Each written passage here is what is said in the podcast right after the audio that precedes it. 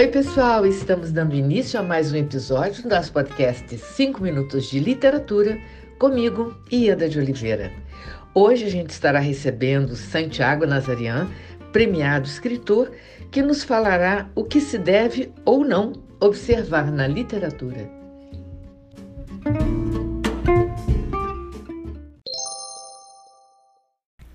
Olá, Ieda, olá, ouvintes. Aqui é Santiago Nazarian.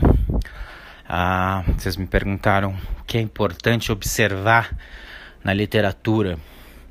É, a, a, forma como eu entendo essa pergunta, eu acho meio contrário. Eu acho que você não deve observar nada na literatura.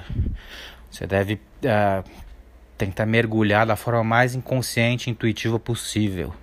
Eu uh, cresci numa família de leitores, né? Minha mãe trabalhou muito tempo em livraria, trabalhou na biblioteca José Mindlin, mas eu me formei em comunicação social uh, na FAP, uh, trabalhei uma época em, um, um tempo em publicidade, mas uma hora a minha carga como leitor e como ter crescido rodeado de livros se manifestou mais forte e eu acabei indo para a literatura, me tornei escritor e tradutor.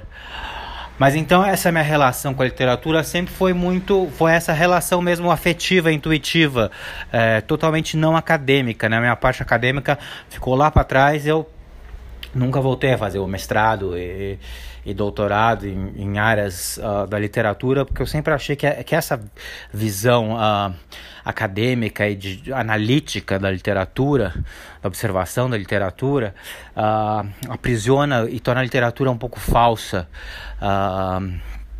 talvez menos afetiva ou menos visceral. então eu sempre procurei eh, ter uma relação assim, tanto como leitor como, como, como escritor, eu sempre procurei ter essa relação mais, uh, mais, mais intuitiva, mais visceral, de deixar fluir a bagagem toda que a gente tem né, dos autores que, os autores que eu li, e não só dos autores que eu li, filmes que eu vi, a, a vivência toda, ela se manifesta, eu acho que ela se manifesta mais livremente. Uh, a gente como escritor quando a gente deixa isso fluir e não, não fica se preocupando numa observação ah, precisamos né, cuidar disso ou uma análise uma observação analítica e, e, objetiva. Da mesma forma como autor, eu prefiro muito mais eh, ler o livro Uh, né, ter essa relação afetiva com o livro do que essa relação uh, essa relação analítica. Eu às vezes recebo uh, trabalhos que fazem acadêmicos sobre minha obra, trabalhos de mestrado ou doutorado, e eu fico lisonjado, mas eu, nem, não consigo nem ler, porque é uma, uma relação tão distante de que eu mesmo tenho com a minha obra. Uh, então, eu acho que o que é importante para você criar uma personalidade, né? Eu acho que o mais importante para o escritor é ter uma personalidade própria, que é clara, que é formado por tudo, tudo que ele consumiu, toda a bagagem que ele tem. Mas eu acho que o mais importante é você não observar, é você deixar a coisa fluir. Uh, eu gosto muito da, da, escrita de fluxo de pensamento mesmo, né? É, às vezes eu tenho, eu tenho, livros que foram mais planejados, que eu fiz escaleta e tal, mas eu acho que quando você senta para escrever, quando você senta para ler uma, uma, obra que você está empolgado mergulhado, acho que o importante é não observar, é, é apagar o, a racionalidade e deixar o, o emocional fluir.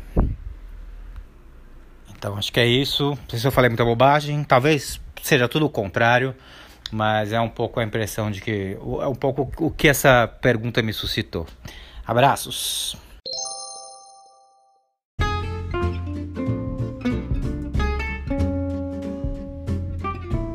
Santiago, muito obrigada por sua participação. Foi um grande prazer ter você conosco.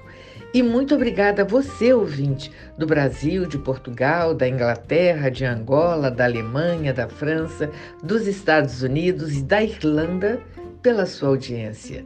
Espero vocês no próximo episódio do nosso podcast 5 Minutos de Literatura, onde estaremos sempre trazendo temas que possam enriquecer o seu olhar.